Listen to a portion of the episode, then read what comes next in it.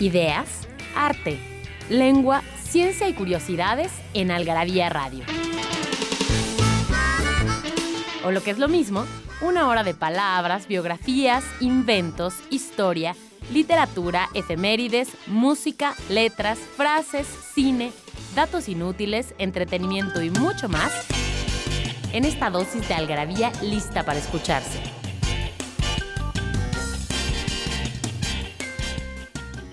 Algarabía Radio. Primero, el principio. Inquipit.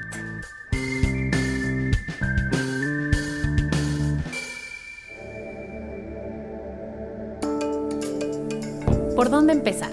A nadie le importa en dónde nací, ni quiénes fueron mis padres, ni cuántos años estudié, ni por qué razón me nombraron secretario particular de la presidencia.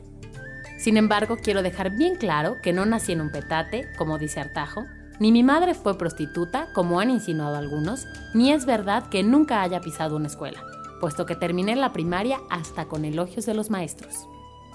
Los relámpagos de agosto, Jorge Ibargüengoitia.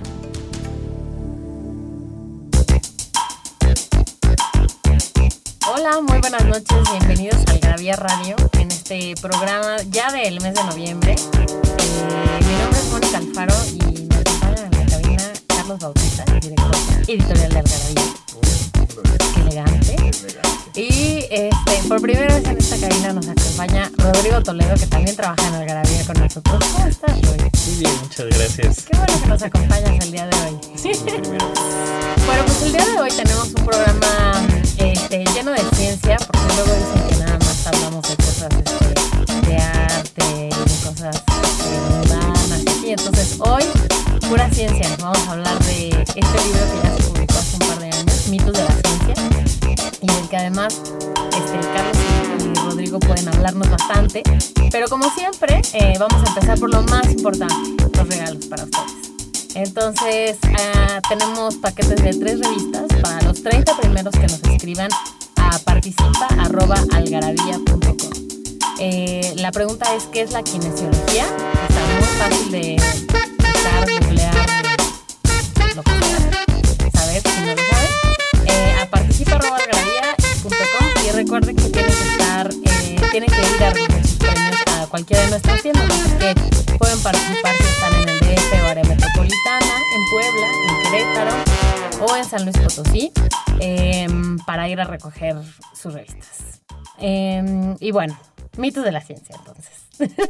Así es. Eh, ¿Cuál es el mito que más eh, te parece, que más interesante te parece de este libro, Carlos? Pues mira, hay varios, pero creo que uno que está muy de moda es esto de que se dice que solo usamos 10% de nuestro cerebro, ¿no? De hecho, es el argumento de una película de acción que hace poco estuvo en cartelera.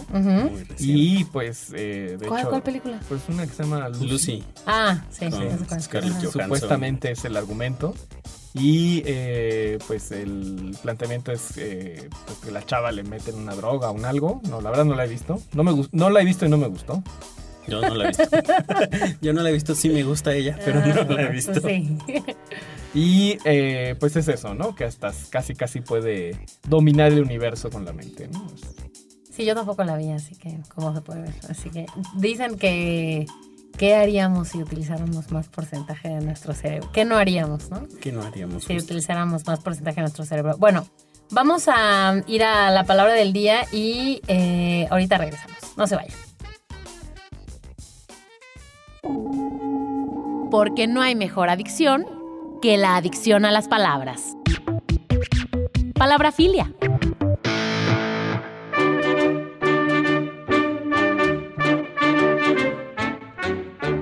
Runfla, del italiano ronfia, que significa juego de naipes. Se refiere en la primera de sus acepciones al juego de naipes o, en concreto, al naipe que es triunfo en el juego o al conjunto de los de un mismo palo. Por extensión, el término se utiliza también como sinónimo de muchedumbre, abundancia y multitud de personas o cosas, o también multitud de cosas de un mismo género que están una en pos de otra. Según Corominas, el término runfla pudo haber derivado del catalán reunflar, que significa llenarse, el cual deriva a su vez del verbo inflar. Por ejemplo, no es más que una runfla de maleantes que se dedican a sembrar el miedo.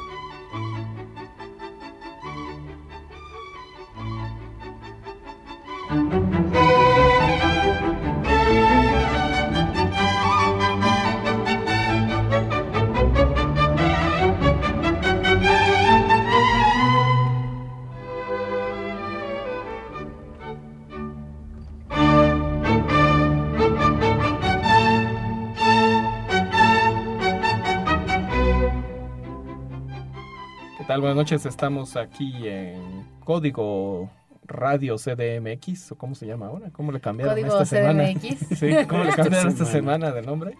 Bueno, eh, aquí en arroba código DF, en Twitter, y eh, código en código radio en las redes sociales, y donde ya llevamos casi seis años de algarabía.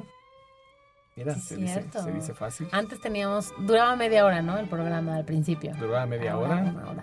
y ahora este los arrullamos durante una hora. A ver si Ay, logramos. no, qué bueno. Y bueno, pues uno de los eh, mitos que viene en este libro, Mitos de la Ciencia, escrito por Luis Javier Plata, que es nuestro oceanógrafo de cabecera. De todos deberíamos tener un oceanógrafo Claro. de cabecera. ¿sí? ¿Tú tienes tu oceanógrafo de cabecera? Este, pues es el mismo, yo creo. Sí. Sí, Ah, Ok. ya nos toca por herencia de, Sí, ya, de algarabía. de algarabía. Y bueno, uno de los tantos mitos, ahora que acabamos de oír una melodía de Wolfgang Mozart, que es un mito que se llama Amadeus, ese es su... Otro mito. ¿Qué? De hecho, él, él solo usó el Amadeus para no pagar impuestos en Venecia, esa recomendación se la dio Casanova. Y eh, en realidad Amadeus pues, no era su nombre, era una forma... como- ¿Por qué con este nombre iba a ahorrar este impuestos? Porque no era su nombre verdadero, justo por eso. Ah, ok. Sí, pero después, bueno, los biógrafos mezclaron todo y quién sabe en qué momento los discos empezaron a llevar el crédito de Wolfgang Amadeus Mozart, siendo que Amadeus pues nunca fue su nombre. ¿no? Bueno, ¿qué pasa con este mito?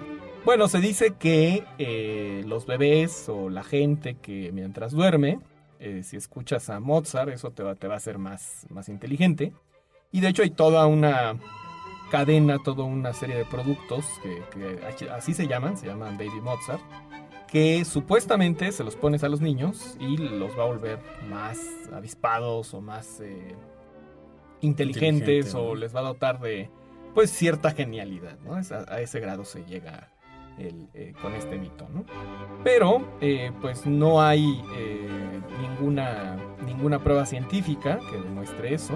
De hecho, pues las pruebas científicas revelan que así escuches pues Mozart o Coldplay o Fobia o hasta Joaquín Sabina, Ya diciendo cosas horribles Sí, sí, sí. aquí. no importa que o Paquita la del barrio, el que quieras, pues no hay no hay evidencia de que pueda eh, hacerte más listo, ¿no? Lo que, lo que está la confusión, ¿no? De, de dónde viene este mito en realidad. Pues empezó en el 91, ¿no? Con un libro que escribió eh, un señor llamado Alfred eh, Atomatis, que era un médico francés, este, otorrinolaringólogo.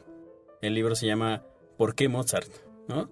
Y él propuso terapias musicales para tratar este, algunos trastornos neurológicos como la dislexia, el autismo, problemas de aprendizaje Eh, y entonces el médico este bautizó así como efecto tomatis, su apellido, a lo que según él se traducía en una mejora de la salud de los pacientes que atendía, que tenían estos problemas de aprendizaje o de conducta, a través de musicoterapia con o, la obra de, Mozart, ¿no? Entonces, y, según él, que llegó a curar hasta casos de depresión. Oye, hay que llamarle a ver si cura el ébola, ¿no? con, esa técnica puede. Con pura música. Y entonces, eh, ¿por qué eh, Mozart? ¿No? ¿Por qué este compositor? ¿Por qué no Beethoven? No sé. Vamos. Eh, él se justifica porque Mozart tuvo una vida prenatal excepcional. Eso es. Entonces, tal vez por, por, por osmosis, ¿no? ah, claro. Como, era, por reflejo. ¿no? genio, entonces transmitía su genialidad a través de, de, la música. Porque se suponía que él había sido un hijo muy amado, ¿no? muy porque según su madre eh, vivió un embarazo muy feliz, impregnado de, de música, eh, del amor de, de, su esposo. Y entonces eh, eso se transmitió al feto, el deseo de nacer, de vivir. ¿no? y de comunicar esa alegría, toda esa felicidad musical. Entonces eh, también pues dice que, Mozart gozó de un entorno familiar y musical formidable, pues su papá era músico, compositor. Y entonces esto le permitió a su sistema nervioso codificar eh, ritmos fisiológicos, eh, dice él, verdaderos y hasta cósmicos, universales, místicos y musicales, por supuesto. Cómico, mágico, musical. Entonces, bueno, o sea, aunque fue esta persona quien, el este doctor Tomatis, quien acuñó el término, pues no es tanto el responsable del mito que asocia a Mozart con este supuesto incremento en la inteligencia de quien lo escucha, ¿no? La, el origen de esta leyenda fue una publicación de 1993 de un artículo científico titulado Music and Spatial Task Performance, que es música y desempeño en tareas espaciales, escrito por un señor eh, Roster, este, del Centro para Neurobiología del Aprendizaje y la Memoria de la Universidad de California. Y bueno, el artículo realmente solo ocupa una página en la revista Nature. nada. No es extenso, ni es, es de una de las más prestigiosas, perdón, revistas científicas del mundo, pero bueno, es una paginita ahí. Y bueno, es sumamente probable que sus autores jamás, jamás imaginaran la metamorfosis que sufriría este texto, ¿no? Cada vez que pues, se hiciera referencia a él, En el futuro, ni los, ya las tergiversaciones, ni todo lo que ¿Cómo iba a terminar en una cadena comercial de discos, este, CDs, paquetes? Porque además el estudio se hizo a 36 estudiantes universitarios, o sea, nunca se trató a niños ni bebés, o sea, mucho menos afectos en el vientre materno. Y eran tres condiciones distintas, ¿no? Eran tareas de razonamiento espacial procedentes de un test de inteligencia. Es decir, se trata únicamente de un razonamiento espacial, nadie, nadie habló de habilidad verbal, creatividad, intuición, memoria, etc. Es un tipo de inteligencia muy particular. Y antes de resolver estas tareas, durante 10 minutos todos los estudiantes tenían que escuchar la sonata para dos pianos en do mayor de Mozart o escuchar una cinta de relajación o permanecer sentados en silencio, ¿no? Entonces eran los, las tres, eh, digamos, respuestas que hubo alrededor de, estos estudiantes. Y bueno, 36 estudiantes de entrada, o sea... Es un pues, universo muy, muy, pequeño, o sea, para hacer un estudio que llegue a una conclusión, necesitas mínimo estudiar a 500 personas de diversas edades, latitudes, y ese experimento repetirlo varias veces para que sea, sea coincidente con los resultados del experimento. Dos, eh, pues no hubo, un, digamos, una mejora considerable, en, evidente, de que por escuchar a Mozart mejoraran estas, estas tareas. Pero bueno, ellos eh, publicaron esta, esta notita, nada más que era como un experimento que hicieron, una, una prueba de, un reactivo, como le llaman. Y ya. Pero esta paginita, eh, esta humilde paginita, como bien lo dijo Roy, pues generó, eh, por ejemplo, un cuate que se llama Don Campbell, que escribió un libro llamado El efecto Mozart, el pequeño título de Tocando el poder de la música para sanar el cuerpo, fortalecer la mente y liberar el espíritu creativo. para que veamos que los títulos largos también pueden resultar grandes éxitos comerciales. Exacto, en 1997. Y pues obviamente este cuate sí le entró a su espíritu creativo, porque de esa paginita pues se dice que publicó 17 libros, digo 18 Ujú. libros, 17 álbumes, es decir, con conferencias, y eh, dio conferencias en más de 25 países, solo con base en esa paginita que en, en realidad no revelaba nada. Y que en realidad lo único que tal vez se puede ver es que, pues, si tienes una predisposición, o sea, antes del examen, es, si escuchas una mm, canción, una melodía de Mozart o de cualquier otro, ¿no? Músico parecido, probablemente vas a entrar en un estado de relajación. Pues sí, más que si escuchas, yo que sé, Gloria Trevi antes del examen, ¿no? O si no escuchas nada. Y probablemente tendrás una mejor actitud para resolver el examen. Pero eso no tiene que ver con repercusiones en el futuro mucho menos este en un bebé, ¿no? En un feto. Ah, Pues- pues no. De hecho, sí, o sea, ya al final, en 1999, alguien se dio cuenta de que esto no era nada de verdad. Eh, un eh, psicólogo de la Universidad de Harvard se dio cuenta, o sea, analizó 16 estudios de otros científicos y concluyó que la magnitud del supuesto efecto era nada, o sea, despreciable. De hecho, en el estudio que hicieron eh, los primeros eh, científicos, se demostró que pues, eh, el, el efecto era en minutos, o sea, te daba como esa capacidad, ese boost de inteligencia, pero por minutos. Nunca dijeron que fuera permanente ni Claro. nada de eso, ¿no? Entonces, pues ya con esto, eh, la cuestión eh, quedó así totalmente zanjada en el 2007 cuando el Ministerio Alemán de Educación e Investigación llevó a cabo una revisión así exhaustiva de toda la literatura sobre el tema y dijeron que no importa que sea ni Mozart, ni Paquita la del barrio o Lady Gaga, y escuchar música no incrementa nuestra inteligencia, ya, sí. Lamentamos por todos ustedes que compraron discos de Baby Mozart para ponérselos a sus hijos mientras este, pasaban los nueve meses de embarazo, pero fue un fraude. ni modo. Tenemos que hacer un corte y regresamos con otro mito de la ciencia de estos que están en el libro.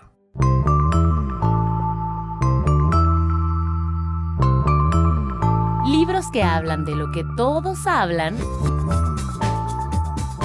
pero nadie escribe. Algarabía Libros. Frases para no olvidar.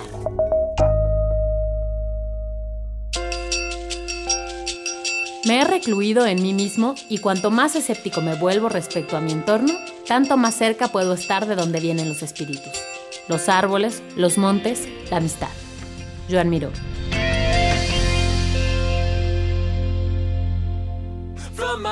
From my hand, why don't people understand my intention?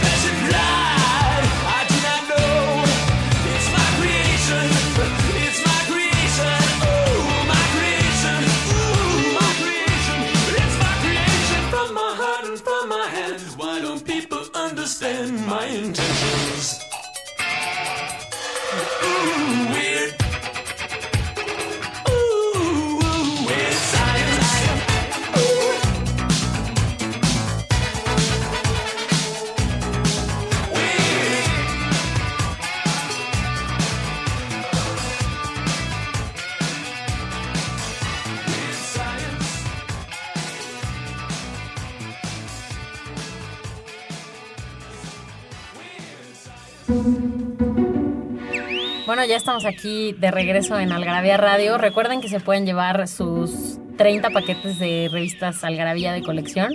Si nada más nos escriben a participa.algarabía.com y nos dicen qué es la kinesiología. Y eso porque estamos hablando justamente de mitos de la ciencia, uno de los libros que publicamos en Algarabía, eh, que viene de la pluma de Luis Javier Plata Rosas, eh, nuestro oceanógrafo de cabecera.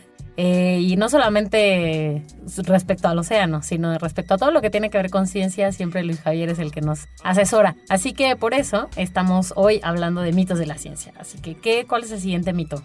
Pues el mito de que necesitamos beber por lo menos 8 vasos de agua al día para estar bien hidratados. ¿No es cierto eso? Pero Pues- ¿cómo? Entonces mi reto ¿Qué? Bonafón, ¿a dónde, dónde quedó? No, ya se fue ahí por el drenaje. Pues mira. o Literal sea, por el drenaje. Sí, sí, sí, sí, sí. O sea, este es uno de esos eh, consejos saludables que han alcanzado la calidad de mantra, ¿no? Para todos Clarísimo. aquellos que desean tener una vida saludable. Y ¿no? de paso bajar un poco de peso Sí, también. sí, sí. Entonces, por todas partes vemos eh, personas que traen su botella de agua, ¿no? De la, del tamaño y marca de su preferencia.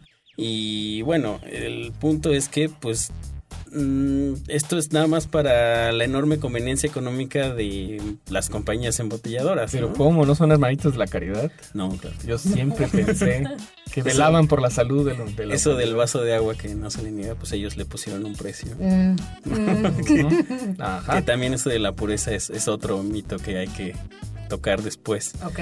Pero bueno, todo el mundo ya se ha vuelto aficionado a, a tomar agua, ¿no? Este, tomas un vaso de agua aquí, tienes que tomar agua allá, o sea, y siempre, yo me acuerdo que me decían de, de más, de, de niño que tenía que tomar eh, justamente ocho vasos de agua. Así que ¿Y esa era como regla. No, Ajá, ¿no? nunca ¿Y me no moriste? Nunca me morí, no, Ah. no me deshidraté mortalmente. Nada, nada, nada, nada, nada. Entonces, bueno, o sea, traer tu recipientito con agua se ha convertido pues en el nuevo símbolo, ¿no? De quienes tienen la salud como meta y, y, pues el agua Bueno, sí. ahora ya están estos jugos que es que detox o que te, que es que te prometen desintoxicarte y esas cosas. Yo me tomé uno hace Que dos por ahí, días, ¿no? lo acepto. Y estaba bueno. Eso sí, se puede decir. No sé si me desintoxiqué o no, pero estaba bueno. Y bueno, pues de dónde salió el número, ¿no? O sea, ¿quién lo cuantificó? ¿Quién se puso a tomar primero, no sé, cuatro, Ujú, seis? Y dijo hasta que no eran ocho, suficientes. y llegó a diez y dijo, no, esto es mucho. Ujú. Entonces, este, bueno, porque eh, ¿qué estudios lo avalaron? Bueno, pues en el año 2002, Heinz Baltin, investigador del Departamento de Fisiología de la Escuela Médica de Dartmouth, a petición de la revista científica American Journal of eh, Physiology, realizó una, est- una exhaustiva revisión de la bibliografía que había ¿no? sobre, sobre este tema, con la esperanza de hallar algún estudio que le proporcionara evidencias científicas para, para este, este tema. ¿no? A pesar de que su propia experiencia e investigaciones en el área señalaban precisamente lo contrario, que no existe ninguna prueba rigurosa que apoye este nuevo hábito de ingesta de agua. ¿no? Entonces, bueno, antes de ir de lleno a los orígenes de esta leyenda científica, vamos a poner algunos límites a la forma en la que esta recomendación es formulada por sus defensores. ¿no? Lo más común es que el consejo se restrinja a individuos con una actividad promedio diaria, o sea, adultos que realizan un trabajo de oficina, actividad física moderada. Es necesario también aclarar que para los difusores y seguidores de los 8 vasos de agua al día, el volumen total de fluido se refiere precisamente a agua pura. O sea, nada de... No vale el té, no vale, té, el café, no vale café, ni no refrescos, vale- ni jugo. La chela. La Me- chela es no, agua, es casi pura agua. Es whisky con mineral, Ajá. whisky No, con, con no, hielo, pura agua. ¿o no? No, ni leche, nada de alcohol, nada, nada, nada, nada. ¿no? Entonces, la semilla del mito fue plantada por un médico nutricionista, Frederick J. Stair, quien en coautoría con Margaret McWilliams eh, se aventuró a publicar en 1974 un libro que le pusieron Nutrición para una buena salud, ¿no? en el que podía leerse en una pequeñita sección de la parte final de la obra, como el mito pasado, ¿no? Tantito un poquito desencadena. ¿no? Eh, se podía leer cuánta agua al día. Esta es usualmente bien regulada por varios mecanismos fisiológicos, pero para el adulto promedio algo entre 6 y 8 vasos cada 24 horas.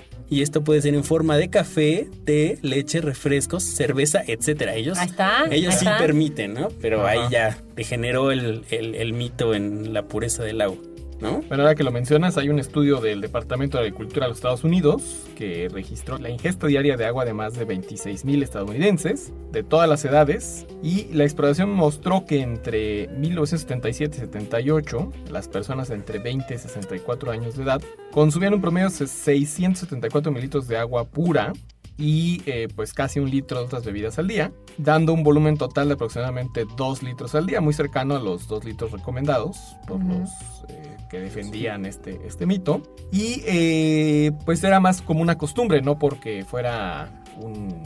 un- siguiera la prescripción. ¿no? Ajá. Sino porque la gente por lo común toma eso, este cono sin el, si- sin el indicativo, ¿no? Del que tiene que hacerlo. ¿no? Sí, bueno, decían que si no, este, te podrías deshidratar, ¿no? Pero, o sea, antes del, del auge de este mito, pues como comentamos hace rato, ¿en serio nos enfrentábamos a deshidratarnos, a, a ese peligro? Pues no, ¿no? Fue, este, gracias a resultados de estudios de- recientes que muestran que ingerir además de agua pura bebidas con cafeína eh, o sin ella, pues, este, tiene un efecto diurético insignificante, realmente, y así que, pues nada, o sea, no te, no te deshidratas, no te mueres. Este mito se acentuó en los años 90 Ujú. y eh, nuevamente gracias al Departamento de Agricultura de los Estados Unidos se modificó la ingesta diaria de agua en, en ese país. ¿no? Los estudios correspondientes al 94, al 96 y al 98 incluyeron 15.000 personas de ese país y mostraron que respecto a 1977 y 78 el consumo de agua pura se había incrementado un 25%. Hasta Sí, es- llegar a esos ocho vasos de... Sí, duplicándose Agua. este eh, el consumo de refrescos, bebidas alcohólicas y casi triplicándose el consumo de jugos, ¿no? Lo que les dio como resultado un promedio de 2 litros y cachito al día, ¿no? O sea, De líquidos, no de agua propiamente, sino de cualquier tipo de que bebida. Con todo el agua, los refrescos, el café, todo lo que te tomabas al día, pues ya eh, superaba la, de hecho, la cantidad recomendada por el mito, ¿no? Entonces, Y bueno, hay, hay de hecho un dato que sí es científico que está probado, que el exceso de agua sí puede hacerle daño al organismo. De hecho, alguna vez comentamos aquí que el veneno de cualquier sustancia está en la dosis, no en la, no en la sustancia en sí. sustancia misma. Y que si pesas por lo menos 50 kilogramos, o sea, si te zampas 10 litros en un día, te mueres. Lo bueno es que nosotros pesamos más que eso. Sí, claro, claro, claro. Digo, yo que, yo que peso 90 kilos, más o menos, necesitaría como de unos 16, 17 Sí. litros, más o menos. Obvio, nunca me los voy a tomar, pero ¿por qué agua? Porque O sea, además sí- estamos hablando de justamente de agua pura. Sí, no, ¿no? guácala. O sea, primero sabe, horri- sabe horrible. O sea, no- Pero Carlos no sabe a Ah, nada. Justo por El eso agua no es sabe a horrible, porque nada. no sabe a nada. O sea, o sea, qué No espanto. sabe. Bueno, y eh, la otra es que, eh, pues finalmente, como dice el dicho, que si desgajas cerros, que no, que no le hará los, los- intestinos. Imagínate. No, ¿para qué arriesgarse? No, Sí, no, no, no, no. Muy riesgoso. Y bueno, la cosa es que los defensores dicen que el- la ingesta de agua libera toxinas del organismo, que este, nivelas tus chakras, ¿no? Ujú, Que se ujú. Purifícate. que el- hasta puedes liberar estrés por medio de la orina, bueno, en fin, todos los que defienden todo esto. Pero, eh, digo, para no hacer largo el cuento, en realidad se ha demostrado que uno, no hay ningún estudio científico como tal que demuestre que esos ocho vasos de agua te van a cambiar la vida. Dos, sí, Bonafont, sí, te cachamos en la mentira, ya, te agarramos. Dos, eh, pues prácticamente lo que necesita el organismo para rehidratarse lo, lo hace de forma automáticamente. Si tienes sed, vas y consumes líquidos hasta que tu cuerpo te lo diga. O sea, no hay, no hay ninguna eh, mecanismo este, de, de, digamos, eh, de medida específica. O sea, el cuerpo es el que te dice qué es, qué es la cantidad de, de líquido que necesita. El exceso de agua puede eliminar eh, eh, minerales esenciales del organismo, puede generar justo problemas de desnutri- desnutrición, de anemias descalcificación por exceso de, líquidos. Y pues el, el más importante es que eh, pues ya se ha probado que esto en realidad es, es producto de una campaña para vender agua embotellada. Por eso entonces la próxima vez que vengamos, Daniel, del Moral que está en la cabina, no nos ofrezcas agua, ofrézcanos una chela, un whisky, exacto. Sí, sí. Es más saludable. Además la chela es casi por agua, ¿eh? Sí. bueno, no se vayan, tenemos que hacer un corte, pero regresamos para seguir hablando de mitos de la ciencia.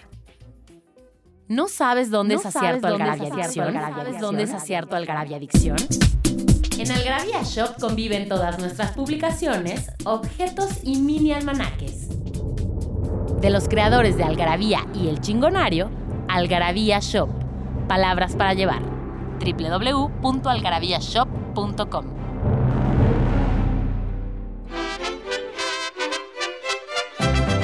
Mexicanos somos y en el camino andamos. Que solo nosotros entendemos. A la mexicana. Lúcete.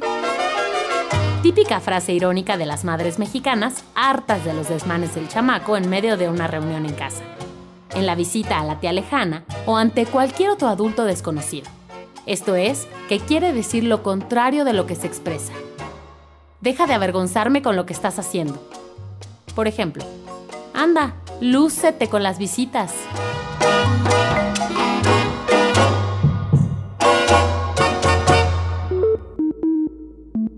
En Algarabía Radio queremos saber lo que piensas.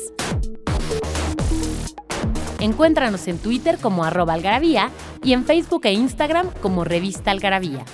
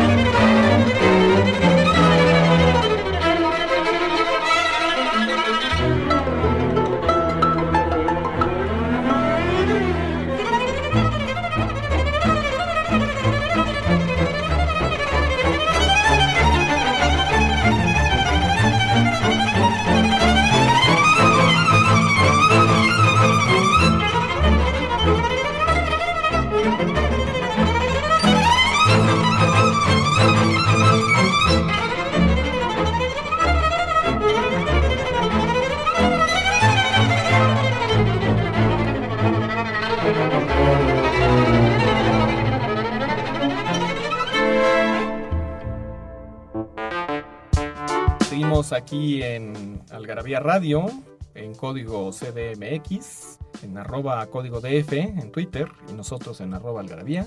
Y bueno, esto es eh, Mitos de la Ciencia con base en el libro homónimo de Luis Javier Plata. Y bueno, ya que escuchamos el vuelo del abejorro, pues eh, hay, un, hay un mito muy común que según la física el abejorro no debería volar. ¿no? Esta, esta casi afirmación, sobre todo eh, eh, uno puede detectar una, una falsa afirmación científica porque en la ciencia nada es definitivo. O sea, no hay nada que digas eh, así va a ser por siempre y jamás, porque siempre hay detalles, siempre hay cositas que el, el el continuo descubrimiento, el continuo estudio de todo lo que nos rodea, de- del cosmos, pues siempre va a revelar más detalles y más cosas que son siempre sorprendentes, ¿no? Y bueno, esta, esta famosa eh, melodía del compositor ruso Nikolai Rimsky-Korsakov, pues hace alusión precisamente al, al aleteo de, este insecto, que es, muy rápido, que es muy...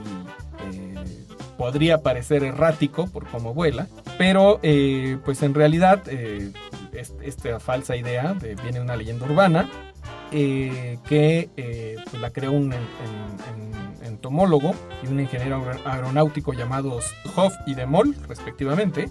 Y eh, según De Mol, eh, eh, Hoff empleó sus conocimientos sobre la aerodinámica para, para calcular las fuerzas de sustentación de los abejorros. Y al ver las fórmulas y los cálculos preliminares de Hoff, a De Mol le llamó la atención el hecho de que la magnitud de la fuerza resultante fuera insuficiente para que los, los abejorros volaran. Su valor tendría que ser por lo menos el doble de lo que Hoff determinó. Eh, lo que sí es que, pues ya con el tiempo, se ha estudiado a más a detalle. Digo, cuando hicieron este estudio, pues no había los, eh, la tecnología, los mecanismos para medir de una forma precisa el, el- el vuelo y la velocidad de, un abejorro. Y pues en los años 70 eh, pues ya se demostró que pues si vuela es porque sí cumple las, las teorías de la física y dos porque aunque su ergonomía o su forma no sea muy aerodinámica justo su naturaleza está diseñada para eh, sobreponerse a esa falta de, de forma aerodinámica y eh, emprender el vuelo Sí, bueno, aerodinámicamente el abejorro no debería ser capaz de volar, pero como el abejorro no lo sabe, exacto pues vuela de cualquier forma, ¿no? exacto ahí, ahí no le A él interesa, no le importa la, la Él física. no supo. Bueno, así que este es uno de los mitos que está también en el libro, mitos de la ciencia. ¿Cuál es el siguiente mito del que vamos a hablar? Eh, bueno, vamos a hablar de que el mayor porcentaje del calor de nuestro cuerpo se pierde por la cabeza. ¿no? Entonces, este mito es el culpable de que las mamás de casi todo el mundo nos dijeran, tápate la cabeza, que te vas a enfriar. Y anden por ahí los bebés con gorritos todo el tiempo, Exactamente, aunque haga calor. Recordarán en su infancia, mí me tocó, por supuesto, toda la colección de gorros con la bolita ¿no? de estambre arriba, Claro. el pasamontañas, ¿no? Porque lo importante es que tengas tapada la cabeza, porque si no, por ahí se te puede ir el calor Se y ya nomás con eso el calor te y te enfermas. y ya valió, ¿no? O sea, ya- Aunque estés de lo más tapado. Sí, no, o sea, si la cabeza está destapada, mal, adiós. Entonces, ¿esto es un mito? Así es, esto es un mito. Todo fue por el ejército de los Estados Unidos, no precisamente mexicano, de los Estados Unidos de Norteamérica, que recomendaba en sus principios básicos de sobrevivencia en clima frío, algo así, ¿no? Mantenga siempre cubierta su cabeza. Puede perder 40 al 45% del calor corporal a través de una cabeza desprotegida y aún más a través del cuello, muñecas y tobillos desprotegidos. Estas áreas corporales son buenos radiadores de calor y tienen muy poca grasa aislante. El cerebro es muy susceptible al frío y puede soportar el menor nivel de enfriamiento. Debido a que hay mucha circulación sanguínea en la cabeza, la mayoría de la cual está en la superficie, usted puede perder calor rápidamente si no cubre su cabeza. ¿No? Entonces, eh, pues esto recomendaba el ejército de los Estados Unidos. Entonces de ahí salió que la cabeza era lo más importante de tener cubierto, Cubierto. A, a la hora de, de las inclemencias del tiempo. ¿no? Ajá. Pero bueno, en diciembre de 2008, Rachel Freeman y Aaron Carroll, eh, investigadores de la Universidad de Indiana, publicaron un artículo en el que, bueno, analizaron otros cinco mitos de la época navideña y pues rastreaban el origen de este consejo de ponerse el gorrito a viejas ediciones de un manual del manual este militar que acabamos de citar. Al parecer, eh, la explicación que aparece en las páginas de lo que también podría titularse eh, Guía de Sobrevivencia de John Rambo se debe a la tergiversación de la interpretación de los resultados de experimentos científicos que se llevaron a cabo en los años 50. ¿No? Entonces, bueno, siempre preocupados por sus tropas, los militares del país vecino expusieron a voluntarios Mm, voluntarios entre comillas. a voluntarios, sí. eh, vestidos con ropa de sobrevivencia, ¿no? Bueno, quién sabe cuál sea la ropa de sobrevivencia, pero estaban vestidos así. Y pues los sometieron a unas, eh, a las condiciones gélidas del Ártico, ¿no? Pues nada agradable. Y pues como la cabeza era la única parte de su cuerpo que pues los sujetos del experimento tenían al descubierto, pues por ahí se fue el calor, ¿no? Pero, o sea, en realidad la pérdida de calor por la cabeza es la misma que por cualquier otra parte expuesta de nuestro cuerpo. ¿no? Lo Ok. que lo que determina esto es este, o sea, la pérdida de calor corporal por evaporación es junto con la temperatura y la humedad, la cantidad de área descubierta. O sea, está bien si te tapas la cabeza, pero si tienes destapada otra cosa, Sí, los brazos. pues por ahí también Por ahí se, también se va a esca- escapar se el va el calor, exactamente, ¿no? Y bueno, la cabeza pues representa solo alrededor del 10% de la superficie corporal total, por lo que es importante eh, señalar que en reposo el porcentaje del calor que se disipa por la cabeza es de entre el 7 y 10%, ¿no? de la pérdida total de calor. Pero, sin embargo, de acuerdo con el experto en hipotermia eh, Daniel Sessler de la Universidad de Louisville, Como nuestra cabeza, junto con la parte superior del pecho, es hasta cinco veces más sensible a cambios de temperatura que el resto del cuerpo, al cubrirla tenemos la falsa percepción de que nos enfriamos menos. Solo porque más bien es una parte del cuerpo más sensible. Ajá, sí, es una percepción este, corporal, ¿no? Así de que, bueno, ya me tapé, ya siento menos frío. Entonces, pues bueno, otra vieja leyenda científica del siglo pasado, revelada así en los albores del siglo XXI, ¿no? Entonces de ahí que utilicemos bufandas, tal vez, este, no, no estoy hablando de taparnos la nariz cuando respiramos aire frío, sino que de taparnos el cuello o, el- o la parte alta del pecho y creer que ya por eso no nos vamos a enfermar si traemos un chaleco o algo así. Sí, exacto. De hecho, lo que sí está probado, que ahí viene otra, porque no va a saltar la abuelita que diga, pero si no se tapan se van a enfermar. lo que sí, bien lo dijiste, que el aire frío, ese que entra al, al organismo, o sea, es decir, si, si no estás tapado con una bufanda o algo así, al respirar, eso sí te puede hacer daño. Pero no pierdes calor, que es distinto. Es distinto. Sí, o sea, lo que ocurre eh, es que dado que la demanda de oxígeno de nuestro cerebro es siempre constante, ¿no? entonces el flujo sanguíneo y pues con él el, el suministro de oxígeno y calor eh, debe mantenerse sin cambios, ¿no? Cuando hace frío, así, debe de estar lo más, Lo más estable, posible. Ajá. Y entonces, pues una de las dos respuestas principales del cuerpo es reducir este flujo sanguíneo a las extremidades. Por supuesto, pues el cerebro dice que él es el órgano más importante del Claro. cuerpo, pues le quita el suministro a, a los demás.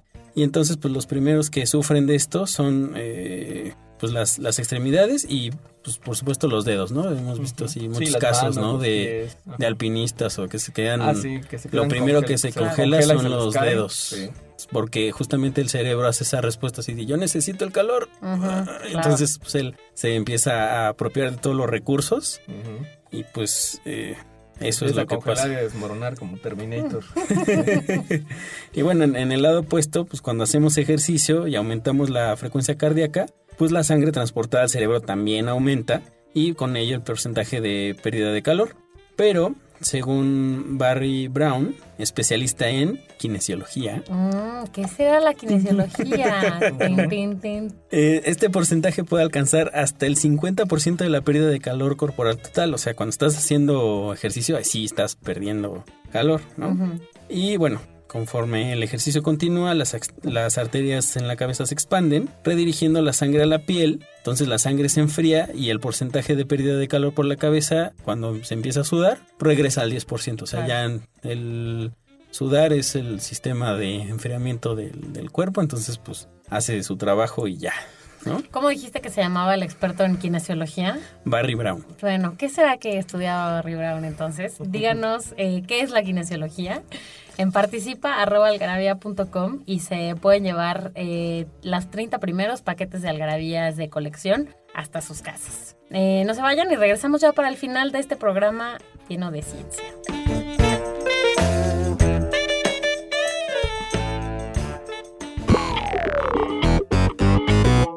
Nos hicimos de palabras y se las pusimos a todo lo que pudimos.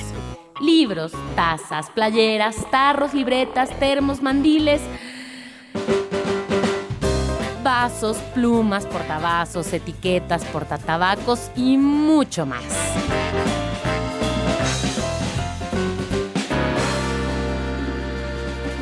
Objetos irresistibles en algarabíashop.com. Nostalgia en pequeñas dosis. Algarabía para recordar.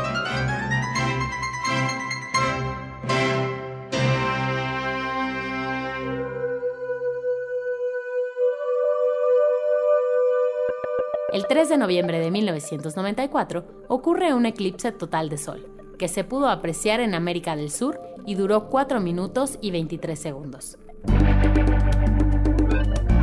El 22 de noviembre de 1950 se estrena la película Father of the Bride, El padre de la novia, del director Vicente Minelli. El 18 de noviembre de 1987 ocurre un incendio en el Underground de Londres, el cual arrasa con la estación King's Cross, provocando la muerte de 31 personas y dejando 60 heridos por inhalación de humo.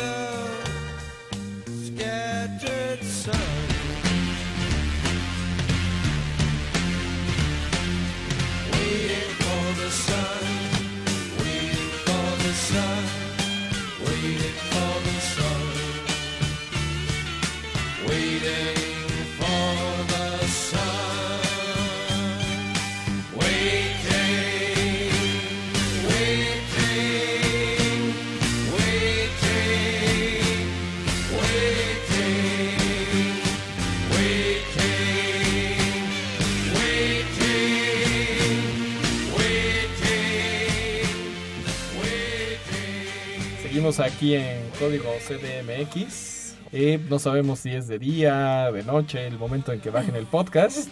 Pero eh, pues eh, nos da mucho gusto que lo, lo bajen, lo sintonicen, lo escuchen. Y bueno, pues otro de los grandes eh, mitos, ahorita que vamos a escuchar a, lo- a los Doors, pues es esta, este famoso eh, máxima que pues es casi la- el, el mito fundacional sobre la- la- los poderes de Superman, que dicen que el sol amarillo de, de su nuevo hogar le dará grandes poderes. Y eh, pues, ¿qué creen?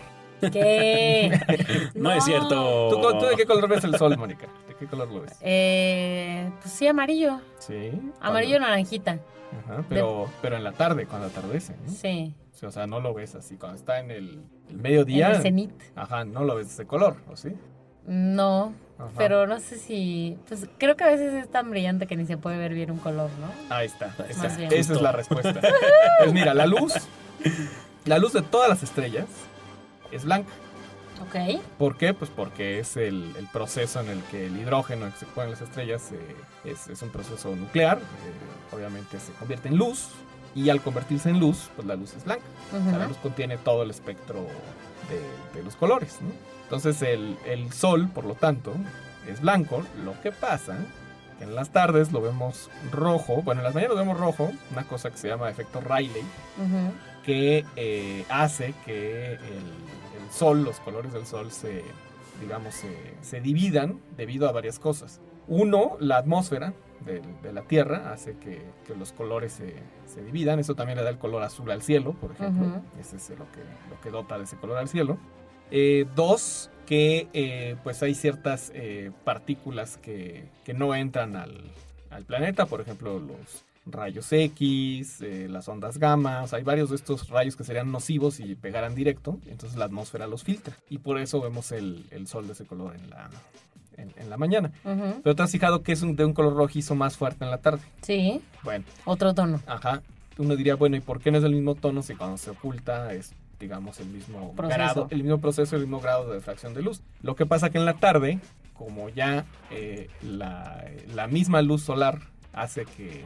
Y bueno, hay actividad de los animales, de la gente, de, pues, de toda la vida que hay en el planeta. Eso hace que se levante el polvo o se levante, este, se, se envicie la atmósfera y hace todavía que se vea más rojo. Por eso el, el- el sol en, en- en lugares más contaminados se ve más rojo. Ah, o sea que a lo mejor una postal muy bonita que tenemos este de un atardecer de un sol rojo súper oscuro, o sea, bueno, súper intenso, no es precisamente por las mejores condiciones. Pues no, o este, digo, uno dirá, bueno, si estoy en la playa, porque se ve ese rojo si aquí no hay contaminación? Bueno, es la densidad de la atmósfera que hay en el ángulo en el que estás viendo al sol respecto a donde tú te encuentras. ¿no? Ok, O sea, claro. la cantidad de... Si no es que propiamente el sol esté de ese color, sino es el color del... de la, atmósfera le da ese color, claro, el, el sol es blanco, punto, ¿no? Todas las estrellas son blancas. Entonces, ¿de dónde viene esta idea de que las estrellas son de diferentes colores? ¿De dónde viene? ¿De Dígamelo. dónde viene? Bueno, pues eh, esta es una nota oportuna para justamente ver qué onda con, con lo del color de las estrellas. El color con el que percibimos el sol con nuestros ojos es muy distinto a la clasificación de las estrellas con base en su temperatura, ¿no? que se determina de manera indirecta a partir de un análisis espectral de la luz procedente de ellas. Entonces, para los astrónomos, nuestro sol es una estrella amarilla, ¿no? identificada con, una letra, con la letra G, correspondiendo eh, a la O o a las estrellas azules, ¿no? que son las más calientes, y la M a las rojas, que son las más frías. Las coloridas etiquetas que no significan que uno vea en una noche clara un arco iris de estrellas así, ¿no? Los, diferentes colores. No, es, es una etiqueta como de, de los astrónomos. Sí, sí, es la magnitud del tamaño de las estrellas, ¿no? De hecho, los que ves de colores en el, en el cielo, en realidad son planetas, Sí, que son poquititos. Todos los demás, todas las estrellas las ves Blanquitas. blanquitas y pues no hay ninguna diferencia en eso. ¿no? Sí, y bueno, pues también está la cosa de las manchas eh, solares que pues, las cuando hemos visto las fotografías se ven como puntos negros, ¿no? Pero pues no, realmente no, no son negros, o sea, son tiene temperaturas más bajas que las partes de alrededor, pero eh, si pudiéramos verlas así de, de una manera aislada, pues serían mucho, muy luminosas, ¿no? Solo que en contraste con su alrededor, pues es mucho Te menos encontraste con las otras partes. luminosidad, sí, por eso luego en las fotos salen así. Sí, el mismo sol tiene zonas un poquito más frías, por decirlo de alguna manera. O sea, es, digo, una, una forma de estudiar el, el comportamiento del- de la actividad solar. De hecho, se ha descubierto que cada 11 años el sol tiene ciertos eh, procesos en que cambia sus, sus actividades. Y eh, justo estas manchas son como el, el rezago cada que ocurre una, pues una eh, explosión solar o una, eh, eh, pues una liberación de energía más grande de la, de, de la acostumbrada y pues justo en esa zona baja tantito la temperatura para después este eh, unificarse, ¿no? Porque todo el tiempo el sol es, pues es una, por decirlo de una manera muy simple, es un reactor nuclear natural. ¿no? Sí. Y bueno, pues también me imagino que, que han visto fotografías del, del sol, pero en varios espectros, ¿no? Cuando se ven las, las eh, llamaradas, ¿no? Pero que los ves en ultravioleta y en rayos X. Entonces, todo esto tiene, tiene un diferente color. Y bueno, pues son eh, cortesía de las diferentes ondas que envía la NASA, ¿no? Bueno, las diferentes agencias espaciales. Pero pues estos colores son tomados por, eh, las fotos, son tomadas por diferentes tipos de instrumentos, ¿no? Entonces, pues cada uno destaca algún proceso de interés científico dependiendo de la longitud de onda registrada por los sensores, ¿no? Entonces, por eso, dependiendo de la, de la longitud de onda, pues es el, el color que va a salir en la, en la foto, ¿no? Por ejemplo, las imágenes ultravioleta en tercera dimensión, ¿no? Eh, que se obtuvieron por dos sondas lanzadas en el 2006, eh, permiten observar eh, las erupciones solares, ¿no? Y para un mayor efecto dramático, en ocasiones las imágenes se colorean artificialmente y pues cuando las publican, el resultado es el sol amarillo, naranja o rojo. Gracias Pues, a Photoshop. Exacto, pues sí. Sí, de hecho dice Luis Javier que si el, el- la Superman del sol rojo le quita sus poderes, pues solo tiene que esperarse al atardecer para que... El ex Luthor, ¿no? Para- Tiene sí. que esperar. ¿Por qué no espera al atardecer para ponerle atacar. fin de una vez a, a Superman? Bueno, pues el tiempo de este programa se nos, se nos acaba ya, pero si les gustó, si les gustaron estos temas, pueden consultar el libro Mitos de la Ciencia, que además tiene otros mitos como, por ejemplo, eh, que si alguien se cae en arenas movedizas se va a hundir. Difundir eh, este mito de que los lemmings o leminos se suicidan en masa. Eh, el mito también de que, que ahora puede estar muy de moda, ¿no? El de que los alimentos orgánicos son más saludables y que además son benignos con el medio ambiente. Eh, ¿Qué más? Por ejemplo, el mito de que los, os- los pelos del oso polar son fibras ópticas que absorben la energía solar. El mito de que los escorpiones se suicidan. Eh, bueno, este libro tiene... mm, 18 mitos que van a romper los paradigmas que muchas veces nos, nos invaden. Sí, uno, uno muy importante, el de que cerca de los 40 años a los hombres les da la crisis de la edad madura. Mito muy cual- importante, Lo dice es Carlos Bautista. completamente falso. Es completamente falso. Sí, es completamente falso. Lo único, lo único cierto son las de las veinteañeras. Eso sí es cierto. Mm, mm. Eso sí es cierto. Mm, Pero yo no bueno. voy a decir nada. Pero eso no es un mito, es un privilegio. Eso ya.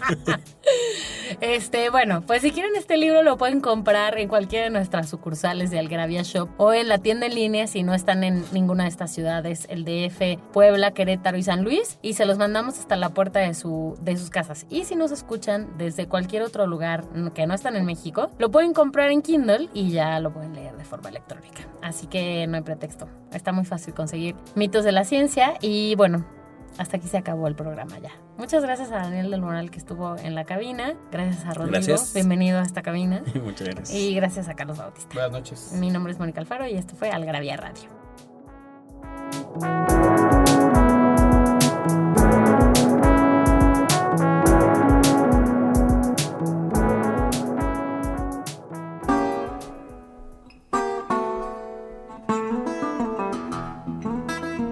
Esto fue Algarabía Radio.